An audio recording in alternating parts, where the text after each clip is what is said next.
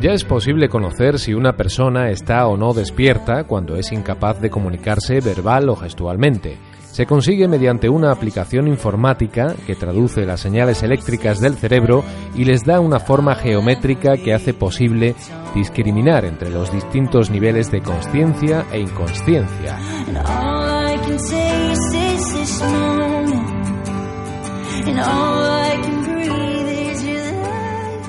A través del análisis del electroencefalograma, los investigadores proponen un indicador de la dimensión fractal, es decir, traducen la información en una forma geométrica.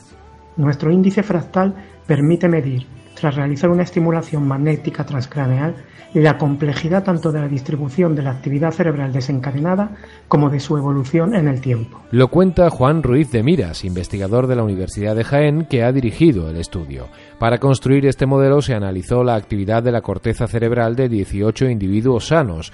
Todos ellos fueron sometidos a procesos que iban desde el estado de vigilia hasta la fase de sueño lento y la sedación inducida.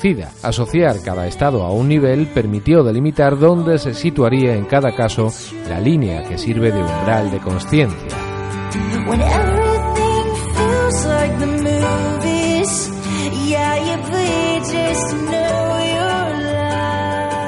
Los siguientes pasos a dar consisten en la validación del nuevo índice frontal sobre pacientes con daños cerebrales severos y su aplicación sobre zonas específicas de la corteza cerebral.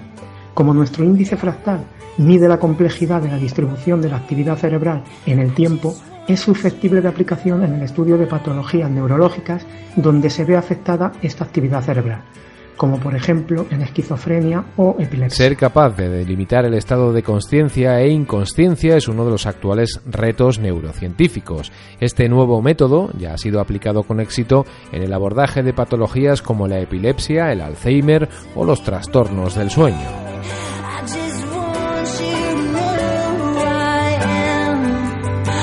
this one.